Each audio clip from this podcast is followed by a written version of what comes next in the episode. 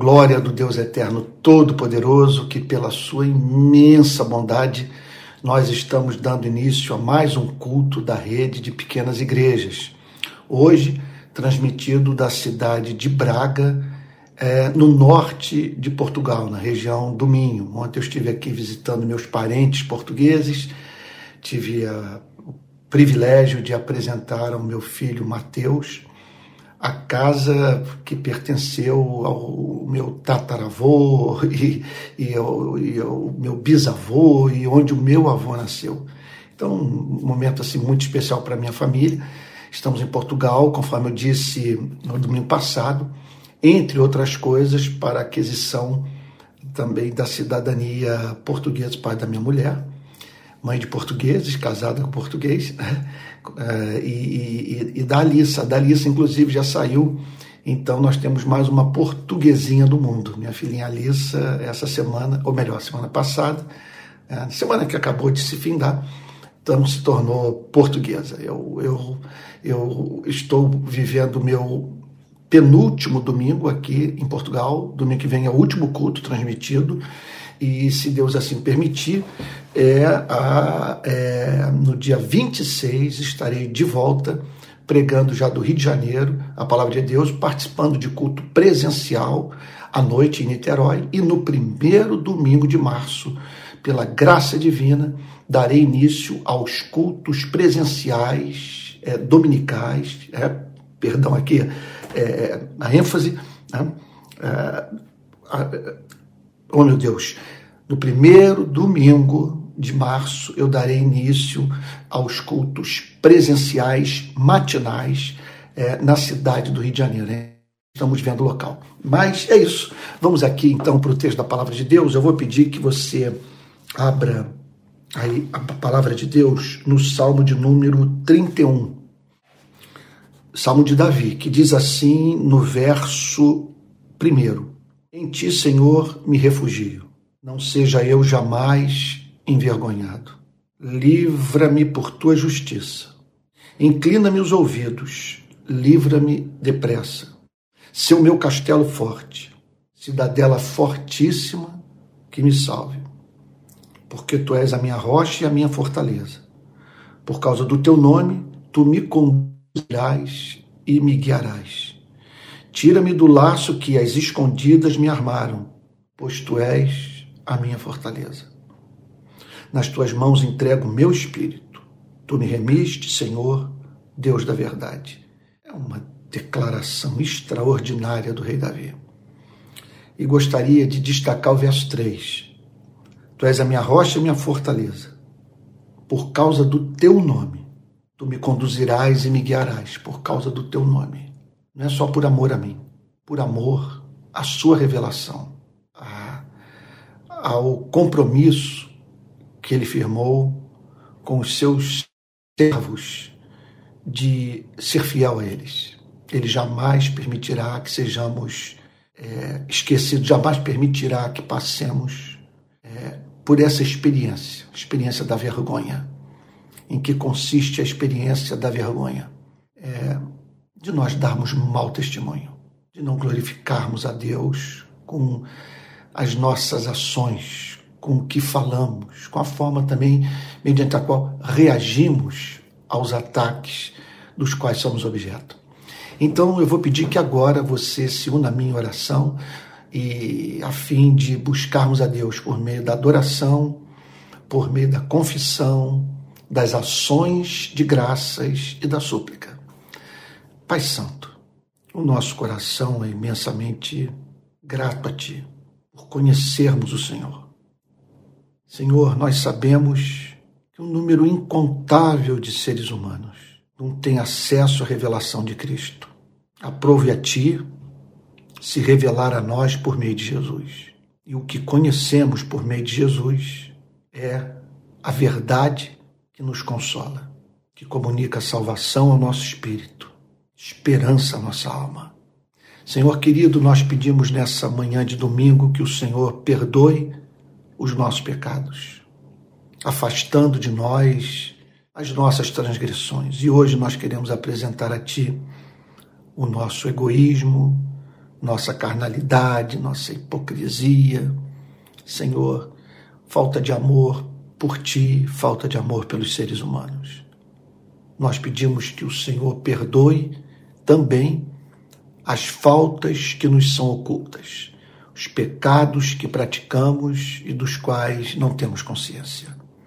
Senhor, nós estamos aqui também nessa manhã de domingo, como igreja, para agradecer ao Senhor pelas respostas às nossas orações, pelo seu cuidado providencial. Nós queremos agradecer a Ti pela Bíblia, pelo perdão de pecados, queremos agradecer ao Senhor pela assistência do Espírito Santo, que renova a nossa alma, refresca a nossa memória. Senhor, traz à nossa mente as suas promessas. Nós queremos louvá-lo, Senhor, porque tu tens sido bom para conosco. Agradecemos ao Senhor pela roupa com a qual nos vestimos, que cobre o nosso corpo. Nós queremos agradecer ao Senhor pelo pão. Senhor, por estarmos vivos e não apenas biologicamente vivos, espiritualmente vivos. Nós somos muito gratos a Deus, Senhor, por essas bênçãos. Gratidão eterna. Sabemos que todas são fruto da Sua graça. Senhor querido, nós queremos pedir que nessa manhã o Espírito Santo nos auxilie na interpretação desse texto. Senhor, que a passagem que vamos ler edifique a sua igreja. Que todos os que estão ouvindo nesse momento essa mensagem, ou todos que haverão de ouvi-la dentro de instantes. Aqueles também, Senhor, que meditarão no conteúdo dessa pregação gravado, Senhor, e salvo numa rede social. Que todos, Senhor, sejam abençoados, que todos tenham a vida enriquecida, que todos se aproximem de Ti. Faz assim, Senhor. Nós pedimos, Senhor, queremos lhe dizer, apresentamos essas súplicas, nós apresentamos a Ti esses pedidos mais fiados na Sua misericórdia do que na nossa inocência.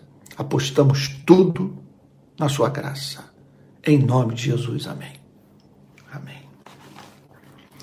Meus irmãos queridos, todo domingo de manhã eu faço uma exposição de um milagre de Jesus, de uma obra sobrenatural operada por Cristo ou, ou desse elemento é, é, transcendente, explicitamente transcendente, na vida, no ministério do nosso Senhor e Salvador Jesus Cristo. Então eu vou pedir que você abra a Bíblia e essa na sequência dessa exposição, o texto de hoje só pode ser esse. Marcos capítulo 16, verso 14. Então, para que todos se situem, eu tenho, desde o início do ano passado, analisado todas as passagens que apresentam os milagres de Jesus, o sobrenatural na vida de Cristo, ok? O sobrenatural explícito. Então já analisamos o Evangelho de Mateus inteiro, fizemos uma análise também das passagens de Marcos, com exceção daquelas que nós já havíamos examinado na série sobre o Evangelho de Mateus. E agora nós nos encontramos no último texto a ser analisado no Evangelho de Marcos. No próximo domingo, nós passaremos a analisar as obras milagrosas de Cristo no Evangelho de Lucas, tá bom? Então, Marcos capítulo 16, versículo 14. Você encontrou? Vamos lá, vou fazer o que eu tenho feito todo domingo. Leio o versículo, procuro interpretá-lo com fidelidade às Sagradas Escrituras, apresentar o seu sentido é, mais evidente, o seu sentido básico, o seu sentido elementar, e por fim eu faço uma aplicação. Isso passo a passo, conforme vou avançando na exposição do texto. E hoje nós vamos até o final do Evangelho de Marcos, até o último versículo desse livro. Então vamos lá. Finalmente, Jesus apareceu aos onze. Então, aqueles discípulos que se encontravam enlutados, pesarosos, com seus corações tomados de temor, é, a mente povoada de incerteza, eles tiveram esse contato vivo com Cristo que havia acabado de vencer a morte. Então, quando nós pensamos do ponto de vista dos discípulos, indiretamente do ponto de vista de todos nós, é uma experiência extraordinária. Você saber que a morte não tem a última palavra, que a morte pode ser derrotada e que a morte não foi capaz de reter esse monstro chamado morte, o ser humano mais amável que passou por esse planeta. A morte não pôde reter sobre seus grilhões o Filho de Deus. Então, aqueles homens estavam perante a suprema experiência da felicidade. Porque, pense comigo, se Jesus ressuscitou, no final tudo vai dar certo. Se Jesus ressuscitou, ele é a verdade. Se ele é a verdade, a vida tem sentido há motivo para esperança. Podemos dizer que Deus é bom e que o Deus que se revelou a nós é infinitamente bom, muito acima de tudo aquilo que os seres humanos foram capazes de conceber. É claro que isso atinge sua vida, a minha vida. Agora, nós não apenas precisamos fazer uma análise ou teológica, não, não quero dizer tanto isso. Nós não, pode, nós, nós não devemos tão somente nos ater a essas implicações intelectuais da ressurreição de Jesus, o fato mais extraordinário da história da humanidade. Nós precisamos levar em consideração o fato, e aí entra o lado experimental da vida cristã, que é possível o encontro com Cristo ressurreto nessa presente vida. Todos nós deveríamos, portanto, ao estarmos reunidos, seja numa pequena igreja, seja num templo, numa grande concentração cristã, todos nós deveríamos é, estar ali reunidos na expectativa do Cristo ressurreto se manifestar e todos sentirem a sua presença mística. Foi isso que aconteceu com os discípulos. Nós precisamos fazer esse resgate. Especialmente nós que temos preocupação com a proclamação da chamada teologia reformada. Nós não podemos permitir que o nosso cristianismo se transforme em filosofia cristã. Certamente há uma forma cristã de ver a vida, mas faz parte dessa forma cristã de ver a vida a crença na experiência mística com Cristo ressurreto. Então, nós deveríamos viver assim. Assim deveríamos nos conduzir na leitura da Bíblia, na nossa oração particular. Quando oramos no campo, quando oramos na beira da praia, quando oramos, é, é, quando dirigimos o carro, quando caminhamos, nós precisamos viver nessa expectativa da manifestação do Cristo. Quando lemos as Sagradas Escrituras, nós devemos fazê-lo eh, na esperança de que o Cristo que ressuscitou salte da Bíblia, se manifeste a nós, de maneira que o nosso coração seja tomado de alegria indizível e cheia de glória. O texto prossegue dizendo que, eles, que Jesus apareceu aos onze quando estavam à mesa e censurou-lhes a incredulidade e a dureza de coração. Então, o Senhor Jesus interpretou as dúvidas quanto à sua ressurreição. Na verdade, o Senhor fez com que eles tomassem conhecimento do fato, do ponto de vista de Cristo. Eles haviam incorrido em incredulidade, dureza de coração. Eles caíram em descrença e uma descrença subproduto de um coração duro, de um coração que havia se tornado endurecido para algumas verdades. O que é um coração duro nesse sentido? Ele não está falando que os discípulos haviam endurecido o seu coração, é, veja, para o fato da ressurreição, mas veja, de uma forma específica que não está incluída nessa. Permita-me aqui enfatizar o ponto. Ele não está dizendo que os discípulos não queriam a ressurreição. Ele não está dizendo que a dureza do coração dos discípulos consistia em eles buscarem motivos para descrença. Isso aí é um espírito perverso e eu diria diabólico de incredulidade. Você caçar problema intelectual na Bíblia a fim de se eximir de um compromisso moral com Deus. Isso é pecado. Eles desejavam um Cristo vivo. Eles amavam a Jesus, eles queriam a companhia de Jesus, mas o coração havia se tornado endurecido para a palavra de Cristo. Eles se fecharam para a possibilidade de o inusitado, o surpreendente, o, o miraculoso ter acontecido, que é um ser humano vencer a morte. Então o coração deles havia se tornado duro, sabe, por esse aspecto dentro dessa perspectiva. Eles se fecharam para a possibilidade de Cristo ter vencido a morte. Para o que o seu coração está duro? Para o que o meu coração está duro? Dentro desse conjunto de verdades das Sagradas Escrituras, quais verdades é, estamos a, a quais verdades nós estamos resistindo, ou contra quais verdades estamos fazendo resistência? Qual é o motivo da nossa crença?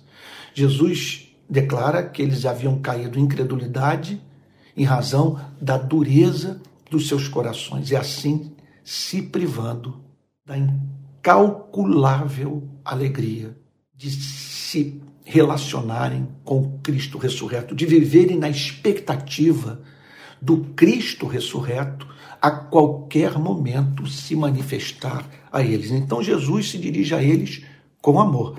Essa história, portanto, de que o pregador deve ser sempre positivo na pregação, que não deve haver espaço na entrega da mensagem para esse elemento de confronto, é desmentido, ok, por essa passagem. Aqui está o Senhor Jesus é, é, falando com muita clareza para os seus discípulos.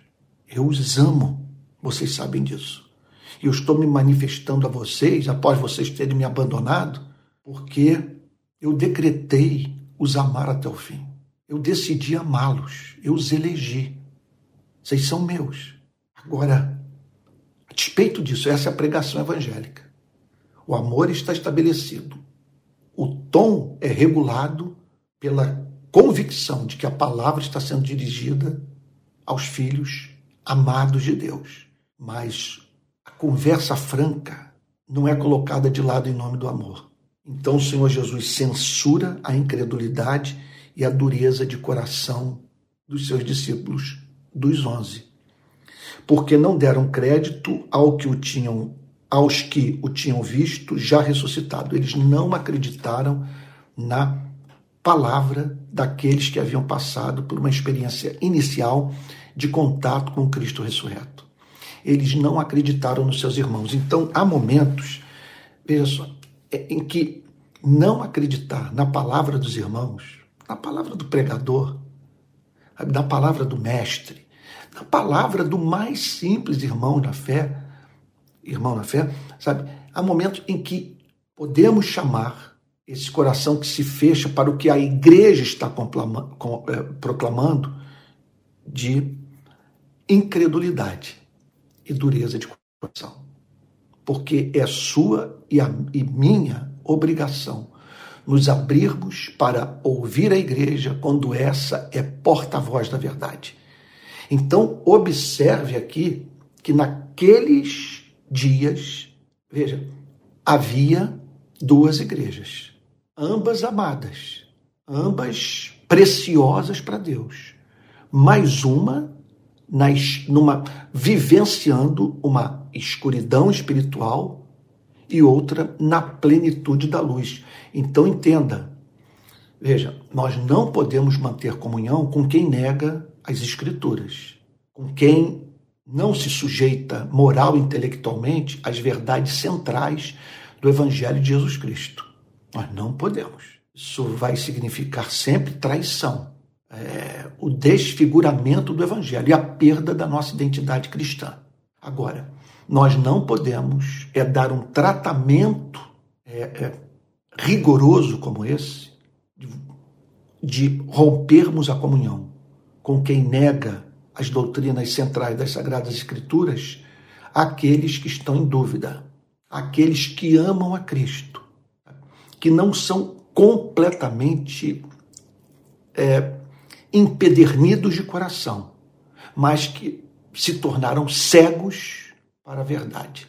Então, ali estavam os onze. Os onze amavam a Jesus, mas sem acreditar na mensagem daquela parte da igreja que havia contemplado a Cristo. É muito impressionante que isso aqui nos remete para, aquele, para aquela história lá da caverna de Platão. Da diferença entre você, dentro da caverna, é, ver sombras de pessoas passando no fundo da caverna e a experiência de você sair da caverna e se deparar com pessoas reais que você conhecia apenas por sua sombra. Então, essa parte da igreja que conheceu o Cristo ressurreto costuma padecer, sabe, nas mãos daquela parte da igreja que ama Cristo, mas ainda não conhece do poder de Cristo aquilo que poderia ser conhecido. Agora, é importante que essa parte da igreja que teve essa experiência mais profunda com Cristo saiba identificar aqueles que amam a Cristo. Estão apenas sobre trevas circunstanciais momentâneas, sabe? É, é, é, é, é fruto de uma dureza de coração. Mas são irmãos, irmãos que, se passarem pela experiência que passamos, tá? vão é, experimentar do mesmo amor que nós sentimos. Portanto, o Senhor Jesus vira-se para eles e censura-lhes a incredulidade e a dureza de coração, porque não deram crédito aos que o tinham visto já ressuscitado. E disse-lhes: Agora, isso que eu acho maravilhoso, sabe? É, o que eu acho maravilhoso é que o Senhor Jesus, depois de ter dito que os discípulos deveriam ouvir, ele não se atém no ponto. Ele não fica, sabe, a, a, a sabe, ele não fica a, a, a, encher, ele não se dedica à tarefa de encher o coração dos discípulos de culpa. Observe que logo após censurar a incredulidade e a dureza do coração dos discípulos, o Senhor Jesus logo lhes entrega uma tarefa. Então é muito importante que você entenda isso. Você pecou. Você cometeu algum erro. Quer dizer, tomou um caminho que não deveria ter tomado. Você perdeu oportunidades. Entristeceu o Espírito Santo. Foi disciplinado por Cristo.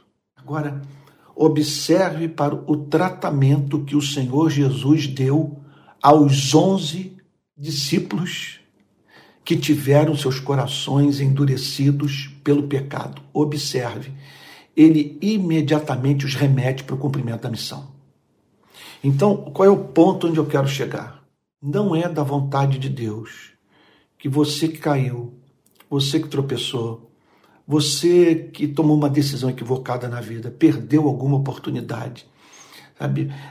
Você que endureceu o coração para alguma verdade, por isso teve que sofrer as consequências dessa cegueira espiritual não é da vontade de Deus que você passe meses e anos dedicado apenas à tarefa de dilacerar o seu coração, dedicado a uma introspecção mórbida, vivendo a lamentar pelo erro que cometeu, perdendo de vista o fato de que, de que é da vontade de Deus perdoá-lo enxugar suas lágrimas e, a partir de todas as verdades que você aprendeu na queda, torná-lo um crente mais maduro e um instrumento poderoso nas suas mãos, a fim de levar o Evangelho de nosso Senhor e Salvador Jesus Cristo para aqueles que carecem do conhecimento da verdade.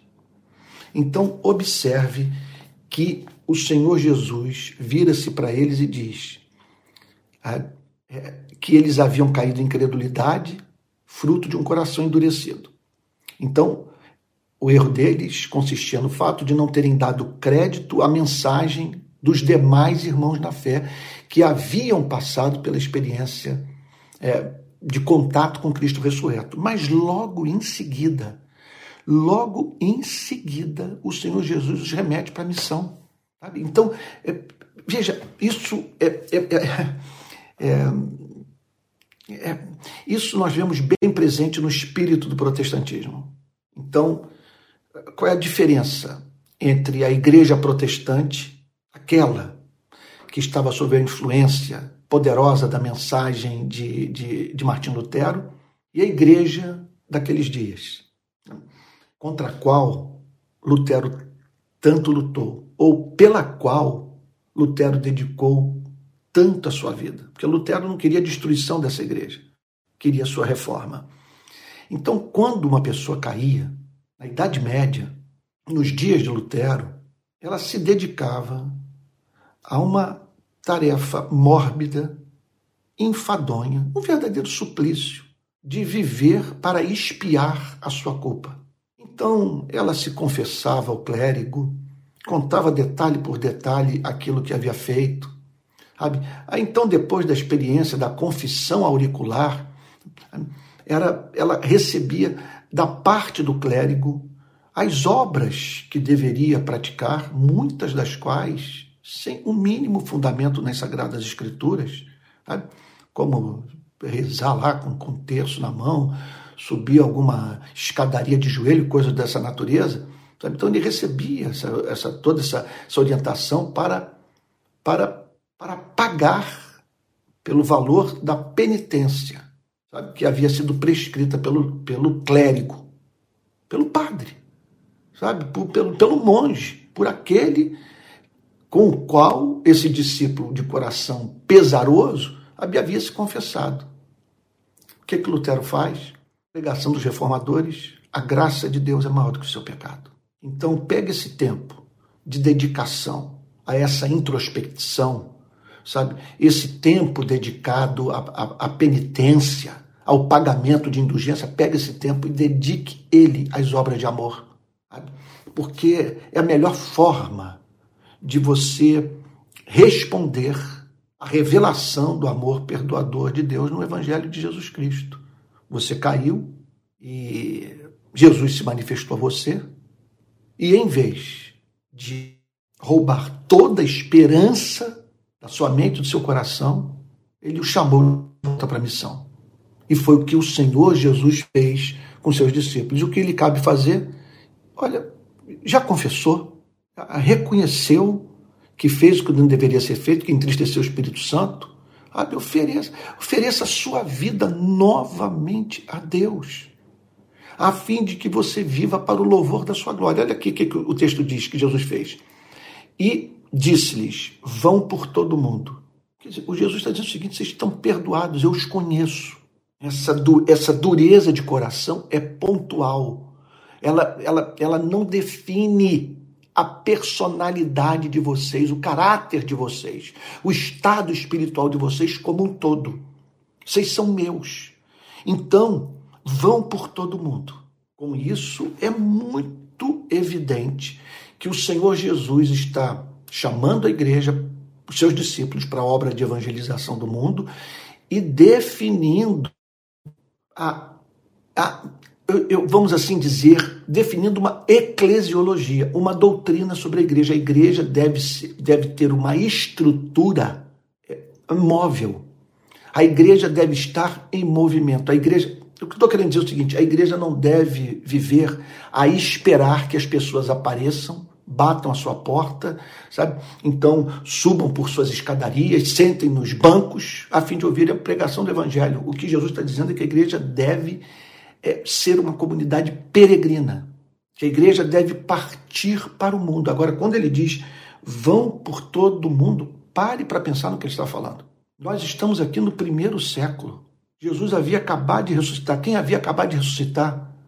Um carpinteiro é, é, é, judeu que fazia parte de um povo insignificante, diminuto, ignorado pelos povos antigos, que não havia contribuído de uma forma significativa, com exceção, é claro, é, do seu conjunto de leis, sua moral que trouxe ao mundo, mas no campo da arquitetura, no campo da arte, tá, as contribuições de Israel foram mínimas. Não tem como comparar com as contribuições romanas e gregas com a contribuição de Israel.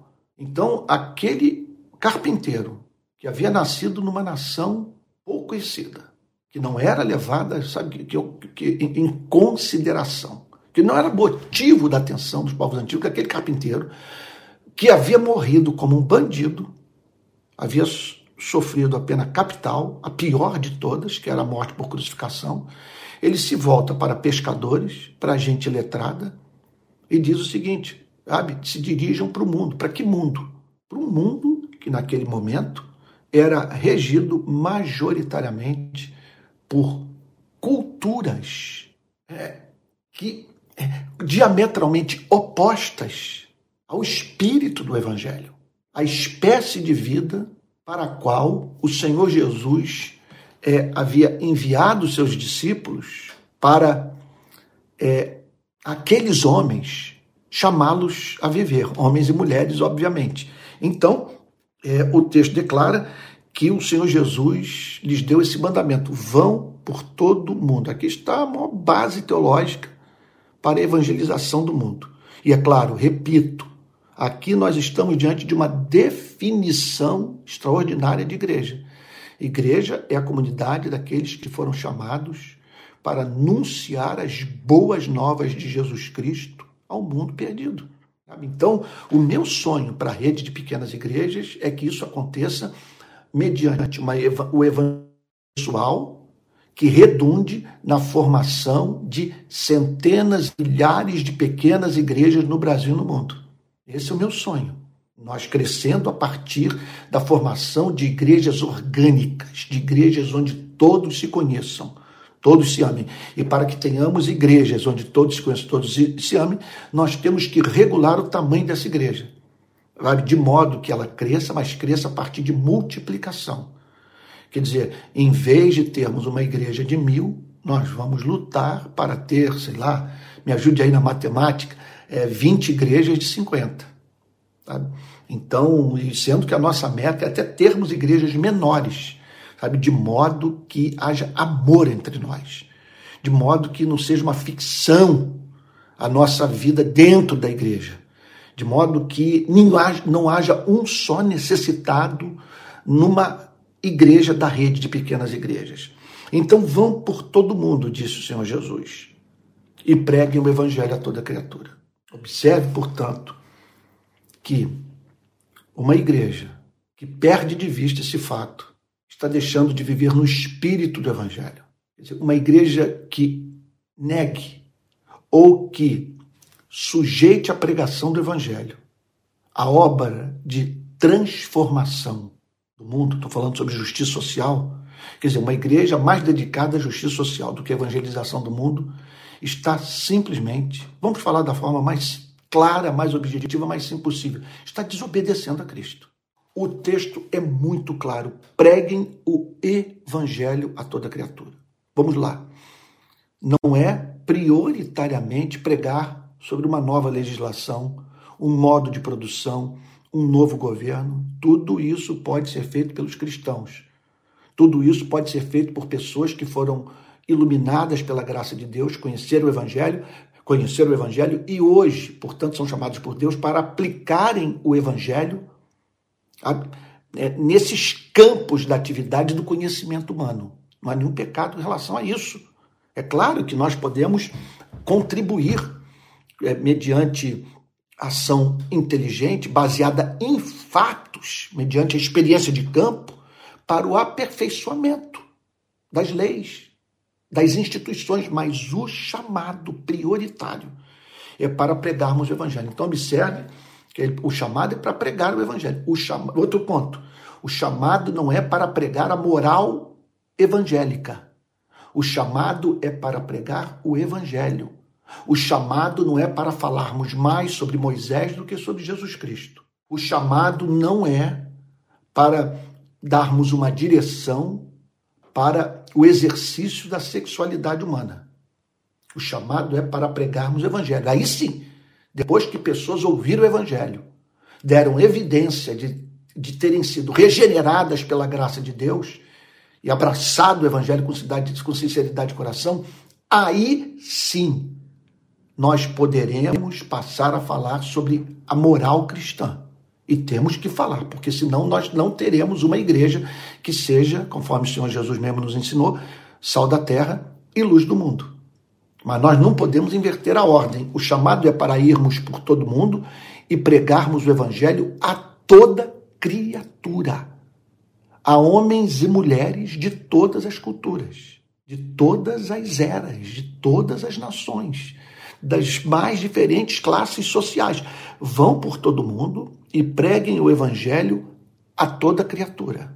Seu chamado, vale a pena dizer o seguinte: se deixarmos de fazer isso, se a igreja quiser ocupar o lugar do PT na sociedade, entendo o que eu estou lhe dizendo. Sabe, se nós estivermos mais preocupados em defender as bandeiras petistas, não estou falando aqui contra o PT, não estou falando contra nenhum partido político. O que eu estou querendo dizer é o seguinte: é que os partidos políticos, como o PT, vão continuar fazendo o que julgam que tem que fazer. E a igreja deixará de fazer o que somente ela é capaz de fazer. É a única instituição desse planeta que recebeu da parte de Cristo essa incumbência. Vão por todo mundo e preguem o evangelho, preguem as boas novas, anunciem para a humanidade que Deus amou o mundo de tal maneira que deu seu Filho unigênito para que todo aquele que nele crê não pereça, mas tenha vida eterna. O chamado é para vocês anunciarem o dia da vinda de Cristo, do julgamento final, da necessidade dos seres humanos se arrependerem dos seus pecados. Vocês são chamados para levar as pessoas a entenderem que elas precisam da redenção, que essa redenção só pode ser é, obtida pelo homem mediante arrependimento e fé na obra sacrificial do nosso Senhor e Salvador Jesus Cristo. Esse é o chamado da igreja. Pregar o evangelho significa anunciar um Deus descomplicado, um Deus doce, um Deus perdoador, um Deus bom, um Deus que comunica esperança, um Deus que oferece para aquele que se arrependeu uma memória sem registro. Então, esse é o chamado da igreja: sair pelo mundo tirando os seres humanos das trevas em que consistem as trevas humanas? Sabe? Consiste em, ora, quando os seres humanos falam sobre Deus, é, é, é, é enfatizarem de tal maneira a sua bondade a ponto de esquecerem a sua justiça.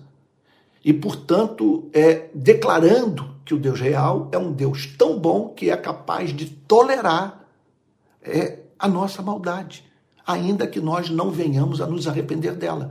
Agora, há aqueles também que, em oposição a essa, a essa teologia romântica, anunciam algo absolutamente diabólico. E é o que é encontrado na maioria das vezes. Um Deus que é a exata expressão daquela figura bíblica do diabo. Então, quando Jesus diz preguem o evangelho, tirem a humanidade dessas trevas em que homens e mulheres se encontram. Anunciem esse Deus que é um Deus de justiça e um Deus de amor e que manifestou sua justiça e seu amor no Calvário. Esse é o chamado da igreja, pregar o evangelho. Não é para reformar os costumes. Preste atenção no que está sendo dito. É para pregar o evangelho. Então, a cultura, ela sofre um severo abalo quando essa cultura é, é, está permeada por cristãos, quando tem cristãos em quantidade, ou quando esses cristãos, apesar de não estarem extensamente presentes, quer dizer, uma presença numérica significativa, é, é, dentro de uma sociedade qualquer, esses cristãos vivem de uma forma tão bela o seu cristianismo que as pessoas passam a ver os valores cristãos como valores interessantes. Quer dizer, valores valores que viabilizam a vida do ser humano, viabilizam a vida em sociedade. Então, vão por todo mundo e preguem o evangelho a toda criatura. Aí nós entramos agora numa parte polêmica da mensagem. Quem crer e for, e for batizado será salvo. Olha, é uma pena que eu não tenho tempo para falar tudo que se poderia, o que poderia ser falado sobre essa declaração de Cristo. Quem crer, vocês vão pregar o evangelho. Nem todos vão acreditar. A fé não é de todos. Por mais que vocês preguem na plenitude do Espírito Santo, vocês não serão ouvidos por muitos. E, e, e dentre esses muitos, sempre haverá aqueles que durante um tempo vão frequentar a igreja. Mas quando esse evangelho se lhes tornar inconveniente, mexer com seus interesses, mexer com sua com essa sua fissura por sexo, dinheiro e poder, certamente vocês verão pessoas que consideravam convertidas largarem a fé. Agora, há aqueles que haverão de crer. Então, quem crer na pregação de vocês e for batizado, quer dizer, quem crer e for batizado, quem crer e der um testemunho público da união da sua vida com Cristo. Quem crer e se submeter a essa dramatização, essa água que é derramada na cabeça, que fala sobre purificação, fala sobre lavagem, fala sobre regeneração, fala sobre limpeza, fala sobre perdão. Então, quem crer e for batizado, e, nesse, e nessa cerimônia do batismo, preste atenção, ali está sendo dada uma, uma, uma declaração pública de aliança consciente com Cristo. Então, o cristianismo é muito simples. Ele só nós só encontramos dois sacramentos. Os cultos cristãos, a reunião cristã, ela é simplérrima. A, quer dizer, a vida cristã é uma, eu diria o seguinte, uma vida descomplicada. Nós não vemos no Novo Testamento uma espiritualidade sacramental, uma espiritualidade cheia de, de, de leis, de rituais, uma espiritualidade marcada por dias sagrados. Não. O que nós vemos no Novo Testamento é o chamado para o amor. E dois sacramentos sendo apresentados, foram instituídos por Cristo: o batismo e a ceia do Senhor. Então, quem crer e for batizado. Agora, quem crer. Preste atenção, a igreja não pode crescer de qualquer maneira. Não é quem ouviu num culto que Deus é bom, que Deus existe, que Deus resolve problemas, levantou a mão, sabe? Então, e assim é chamado à frente e, e, e perante um pastor, eh, sabe, ele se torna convicto de que por acreditar na existência de um Deus é, aí que, que ouve oração, nasceu de novo. E aí é batizado. E aí, portanto, você tem essa igreja que surgiu no Brasil. Essa igreja que nos surpreendeu de 2018 para cá de uma forma toda especial. Qual foi o motivo da, da, da surpresa? A quantidade de gente que entrou no nosso meio sem ter passado por uma experiência de novo nascimento, sem ter sido levada à fé no Evangelho. Preste atenção, é crer no Evangelho, não é crer no conservadorismo evangélico. Não é crer na moral evangélica, não é crer no Deus que resolve problemas, no Deus que ouve orações, é quem crer naquela mensagem chamada de evangelho, de boa nova. E é uma boa nova que só pode, veja só, ela é boa nova porque só pode ser considerada como tal a partir do momento que o ser humano está convicto, convicto das mais novas que existem péssimas notícias na Bíblia referente ao, aos seres humanos, que os seres humanos pecaram e destituídos estão da glória de Deus e que eles precisam de redenção. Então, preste atenção nisso.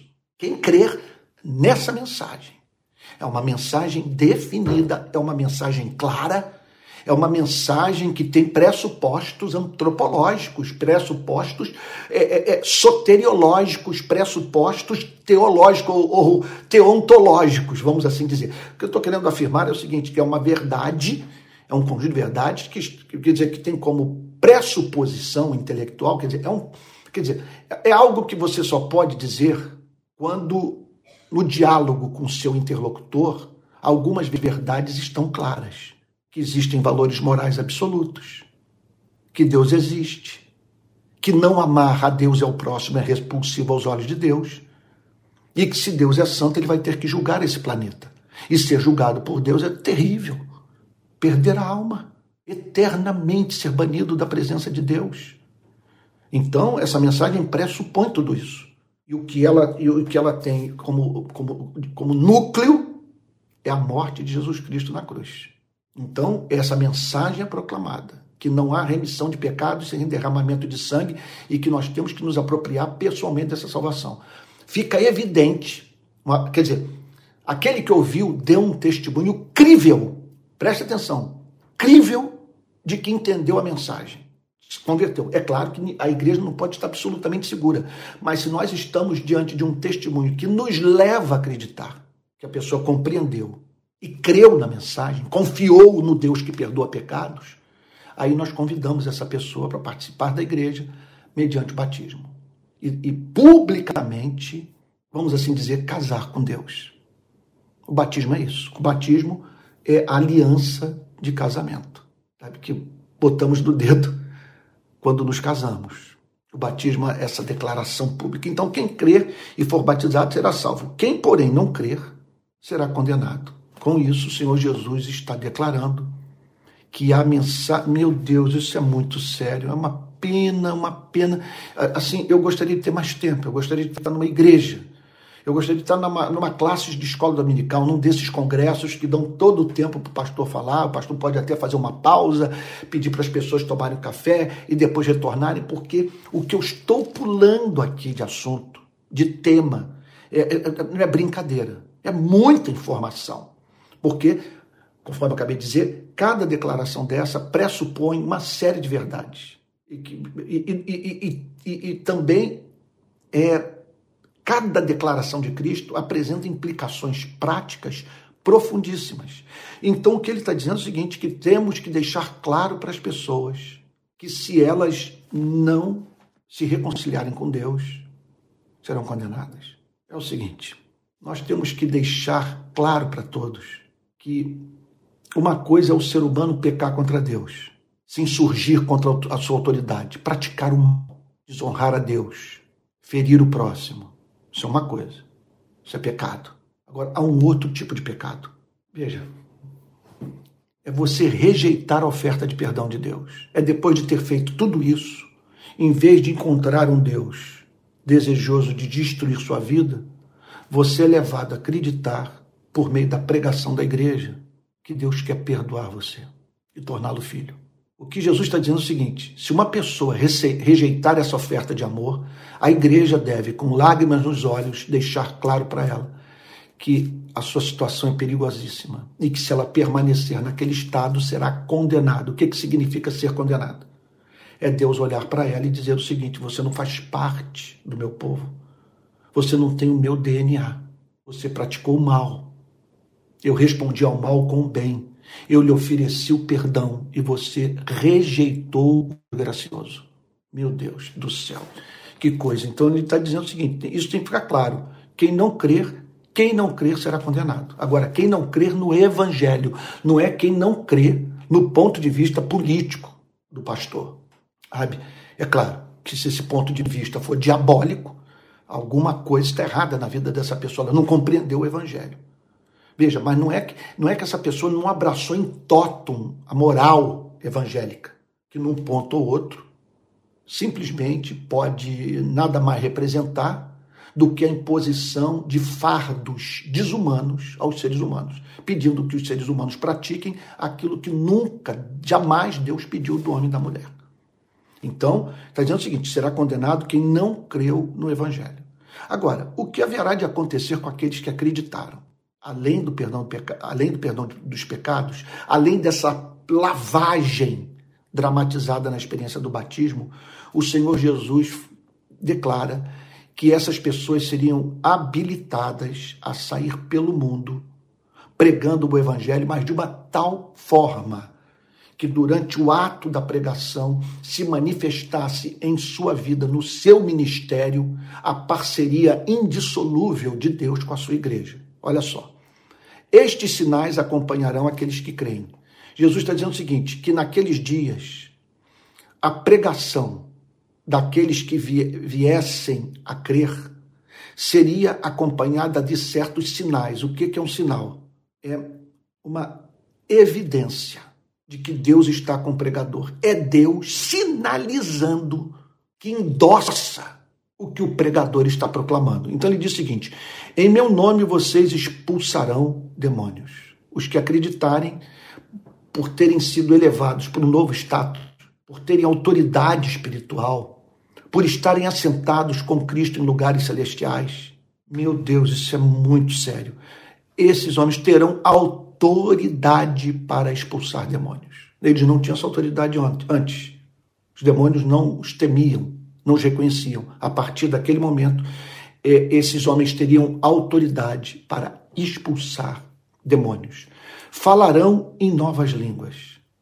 Vocês comunicarão a verdade de uma forma surpreendente, é, mediante um idioma que vocês não estudaram, mas que serão habilitados a desse idioma ou desses idiomas usar a fim de fazer com que a palavra seja compreendida por aqueles para os quais vocês anunciaram o evangelho, anunciaram o evangelho. Pegarão em serpentes, pegarão em serpentes, tá dizendo, e se beberem alguma coisa mortífera, não lhes fará mal. Não está dizendo que os discípulos sairiam pelo mundo, sabe? É, pulando do pináculo do templo, tentando o Senhor seu Deus, num exibicionismo espiritual tolo. O que está dizendo é que ciladas seriam armadas para eles feitiços, sabe? Tentativas de morte, acidentes aconteceriam, como aconteceu com o apóstolo Paulo na ilha de Malta, quando uma víbora eh, ficou pendurada no seu dedo e todos esperavam que ele morresse e ele escapou ileso.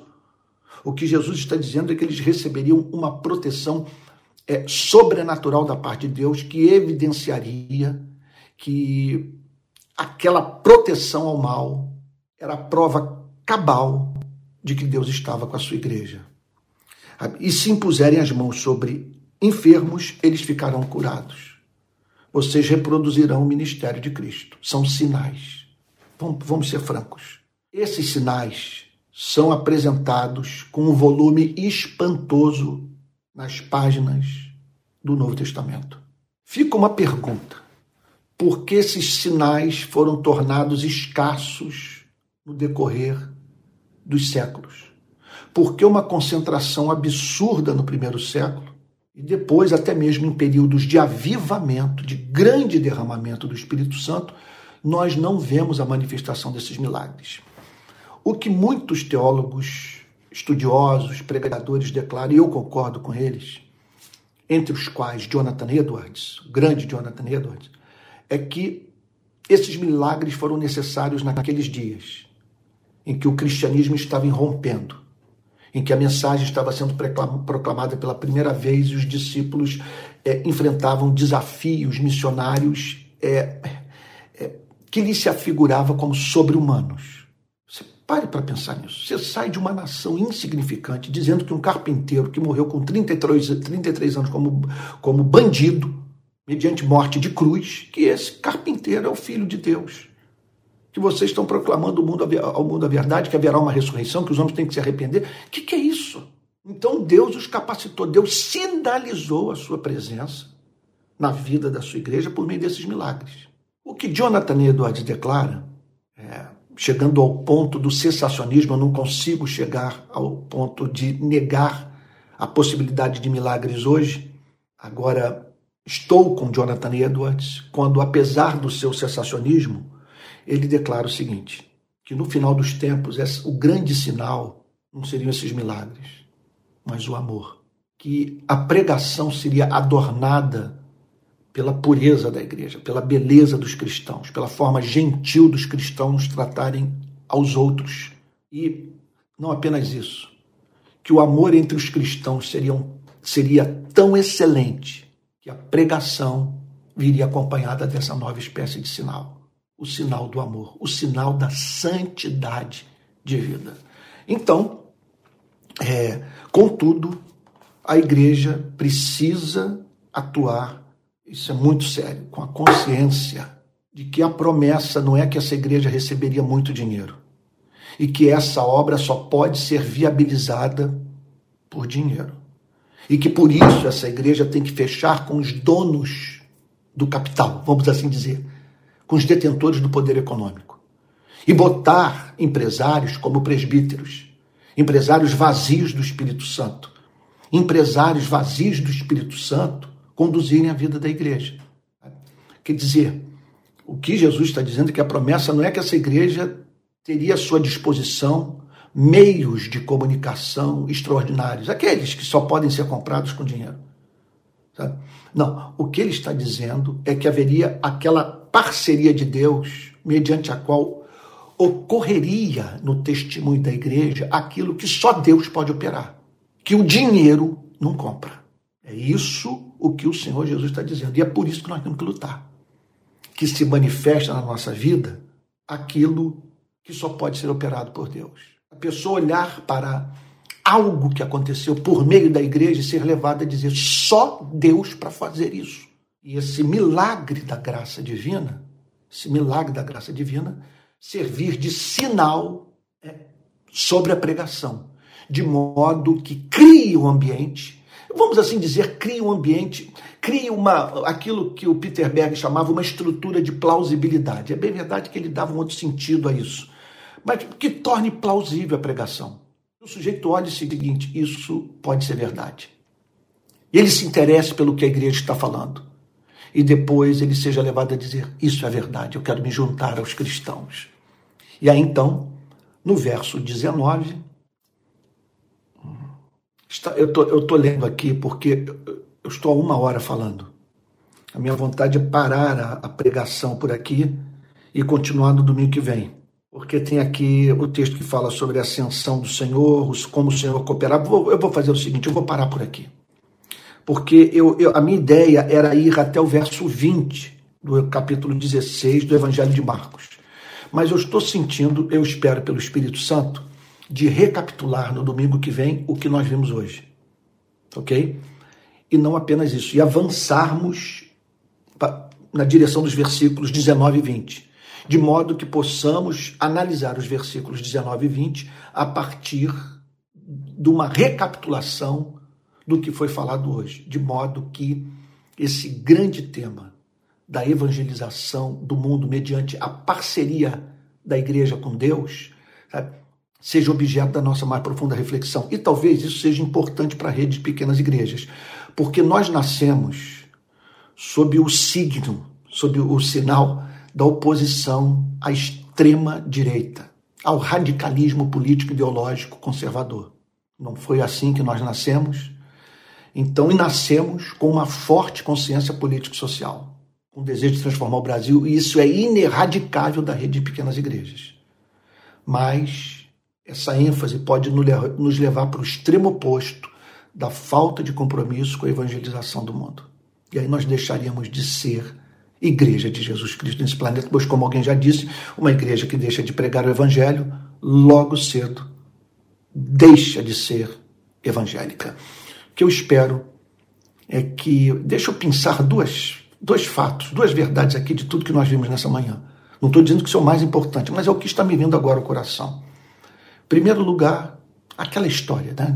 O Senhor Jesus censurar a incredulidade dos discípulos dizer que eles haviam endurecido seu coração para a verdade, mas não ficar nisso, o tempo todo repetindo aquela ladainha, enchendo o coração dos discípulos de culpa. Ele simplesmente disse: vão pelo mundo. Apesar do que fizeram, vão pelo mundo. Porque vocês foram perdoados e eu os amo. Pregando o Evangelho e contando com a minha parceria até o fim dos tempos de modo que eu colaborarei com vocês, a fim de que, a fim de que vocês conheçam muitos irmãos e irmãs separados na eternidade para essa redenção. Isso não é lindo? Então pare de gastar tempo com culpa, com penitência, sabe, com, com esse exercício mórbido de ficar tentando entender as motivações do seu coração. Pare com isso. Pegue esse tempo que você dedica à culpa, à expiação dos seus pecados e dedique isso às obras do amor. Sabe? Sai pelo mundo falando desse amor maravilhoso. Segundo lugar, sabe? Pense no seu papel no, em tudo isso. Aqui está um glorioso chamado. Sabe? Eu vejo tanta gente agora aqui na Europa, tanta gente idosa, pessoas nos bares, pessoas nas praças, pessoas viajando, muito idoso, indo visitar as fortalezas, os castelos e tal, sabe, nas filas dos, dos aeroportos, eu fico a pensar, meu Deus, como que é a vida dessa gente? Como que é viver apenas dedicado a isso, sem transcendência, sem uma grande missão a cumprir nesse planeta? E nós temos esse sentido que faz com que não pensemos em aposentadoria jamais. Nós queremos estar ativos na obra de evangelização do mundo, sabe? enquanto tivermos fôlego de vida. Isso é maravilhoso. Eu peço que você, é, na rede de pequenas igrejas, peça a Deus para que Deus lhe revele o seu lugar. Olha, nós vamos precisar muito, mas muito mesmo, nos próximos meses, de conselheiros, de pessoas que estejam à frente desses pequenos grupos. Porque, note, nós não estamos querendo estimular no nosso país uma espécie de participação litúrgica solitária, intimista. Você com seu celular me ouvindo. Nós temos que ter comunhão uns com os outros. O que eu estou dizendo, o que é novo na rede de pequenas igrejas é a pregação ser feita online, sem a presença de um pastor local. O que não precisa ser para sempre assim, sabe? Mas nesse momento é o que é. Os grupos se reúnem, tem louvor, tem oração e, e na hora da pregação eu entro, sabe? trazendo, portanto, a mensagem do Evangelho. Então, peça a Deus que Ele revele qual é o seu lugar nessa estrutura toda, porque esse ano é o ano de nós organizarmos a rede de pequenas igrejas no país inteiro. E certamente Deus tem algo a fazer nesse processo, já que você faz parte da rede, tá bom? Por meio da sua vida. Vamos ter um momento de oração? Pai Santo, nós te agradecemos por essa manhã. Como Sua palavra é rica. Que texto maravilhoso, Senhor. Impressionante, Senhor. Cheio de beleza, cheio de vida. Que sentido é emprestado à igreja quando tomamos conhecimento do fato de que as últimas palavras de Cristo foram proferidas na direção, Senhor, do cumprimento da missão da igreja no mundo. Senhor chamou a igreja para proclamar o Evangelho. Senhor, dá-nos eficácia. Batiza-nos com o Espírito Santo para que, através da nossa boca, pessoas se convertam, Senhor. Organiza a rede de pequenas igrejas. Dá-nos uma estrutura interna, Senhor. Ajuda a mim, tão carente de dons administrativos. Levanta pessoas com dons administrativos na nossa igreja. Sem que, para isso, Senhor, tenhamos que nos tornar uma instituição pesada, Senhor, burocrática. Fica conosco, Senhor fica conosco, que possamos ler novamente essa passagem, de modo que o Senhor fale conosco Senhor, e aplique pessoalmente a cada um de nós o que tu queres falar à sua igreja por meio dessa, desse trecho final do Evangelho de Marcos. Assim nós oramos, Senhor. Ó Deus amado, oferecendo a Ti a nossa vida como Isaías o fez. Eis aqui o servo do Senhor. Senhor, envia-me a mim, envia-nos a nós, Senhor. Estamos nessa manhã apresentando nossos corpos a Ti, para que através deles o mundo seja evangelizado. Em nome de Jesus, amém. Amém. Irmãos queridos, olha, é, estamos encerrando o nosso culto de adoração dessa manhã de domingo. É o penúltimo domingo meu em Portugal, domingo que vem o último culto que será transmitido diretamente de, de Sintra, da casa do presbítero Daniel, da irmã Claudete, membros da Igreja Betânia, lá em Niterói. E no último domingo de fevereiro eu já estarei de volta para os cultos presenciais na nossa cidade. E em março, no primeiro domingo de março, culto presencial de manhã, domingo de manhã. E já no último domingo de fevereiro, culto presencial à noite, lá em Niterói, na minha casa, provavelmente. Tá bom? Olha, hoje à noite eu estarei de volta com mais um culto às 18 horas, horário de Brasília, 21 horas, horário de Braga, em Portugal, onde eu me encontro. Se você quiser colaborar financeiramente com a rede de pequenas igrejas, aqui vai o endereço, aqui vai o número, o, o, bom, onde você deve depositar, o Pix, aí tá, o Pix. Qual é o nosso Pix? PixRPI, pixrpi22 arroba gmail.com. Vou repetir, pixrpi22 arroba gmail.com. Se você depositar uma oferta nessa conta, tá bom? O dinheiro, a sua ajuda cairá na conta da Rede Pequenas Igrejas. Olha, eu quero pedir perdão a todos por um, eu acho que um erro que eu cometi. Ninguém criticou, eu não vi nenhuma crítica com relação a isso. Mas é que saiu em algumas é, chamadas da rede de pequenas igrejas, na descrição dos cultos, uma contribuição. Sabe? Que às vezes eu peço no meu canal de YouTube quando eu faço mensagens que são exclusivas minhas, não são da rede Pequenas Igrejas. Isso em razão de uma série de mudanças, de reveses que eu sofri por conta da minha, da minha relação com a igreja. Vocês sabem, em razão de tudo que eu vivi de 2018 para cá. Houve perdas. Então, eu me vi na, na, na necessidade de pedir esse, essa ajuda a fim de poder manter a mim e a minha família. Né? Ah, mas eu acho que não é sábio pedir essa contribuição num culto da rede Pequenas Igrejas. Sabe? Sua oferta deve ser eh, direcionada exclusivamente para a rede Pequenas Igrejas. E aí, então, ela será usada para as necessidades da rede de pequenas igrejas. Hoje nós temos que pagar contador, temos que pagar tesoureiro. É a nossa ideia contratar uma pessoa para me ajudar. Sabe, eu estou contando muito com meu filho Pedro para ele se dedicar a esse trabalho. Ele terminou o curso de teologia, ama a rede de pequenas igrejas. Ele, hoje, ele e o nosso querido irmão Emerson estão dedicados à tarefa de encontrar um local para os nossos cultos no domingo de manhã no Rio de Janeiro, tá bom? Então, é isso, tá? Então, é, nós precisamos dessa ajuda. Olha, agora eu não vou, eu vou continuar postando, são os links dos cursos que eu ofereço, tá bom? Aí você pode clicar ali se quiser fazer o curso sobre cristianismo e política, a escola de discípulos, que é um curso de teologia. Então, tem muito material gravado. E em março eu volto com as aulas em tempo real, pelo Zoom, tá bom? é, com respondendo perguntas e interagindo com as pessoas. E outro ponto também importante: na última segunda-feira de fevereiro, eu retornarei com os podcasts, com as lives com meu filho Pedro, que são transmitidas direto lá da minha casa em Niterói. Tá bom? É isso. Vou encerrar agora, vou dar umas voltinhas aqui por Braga e com meu, eu estou aqui na companhia do meu filho Mateus, da minha esposa Adriane, da minha filhinha Alissa. Estamos aqui então na, na terra das origens da minha família. É muito legal, um monte de primo por aí, de parente e tal. E, e, e a experiência muito comovente de ontem visitar é, a, a, a quinta sabe, do meu tataravô, do lugar onde o meu bisavô nasceu, e ali com Mateus e tal. Foi, foi, muito, foi muito legal, foi uma experiência muito boa.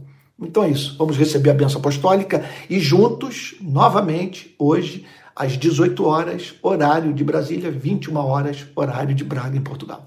Vamos receber a benção apostólica? Senhor, nós te agradecemos por essa manhã tão rica. Tua palavra fez bem ao nosso coração. E ajuda-nos, Senhor, no próximo domingo, descobrirmos nela novas riquezas e avançarmos para os versos finais, Senhor, a fim de extrairmos deles as verdades mais importantes, Senhor, para o presente momento da nossa vida e que a graça do nosso Senhor e Salvador Jesus Cristo, o amor de Deus o Pai e a comunhão do Espírito Santo sejam com cada um de vocês, desde agora e para todo sempre. Amém. Fique com Jesus. Tá bom? Bom restante de domingo. Até logo mais.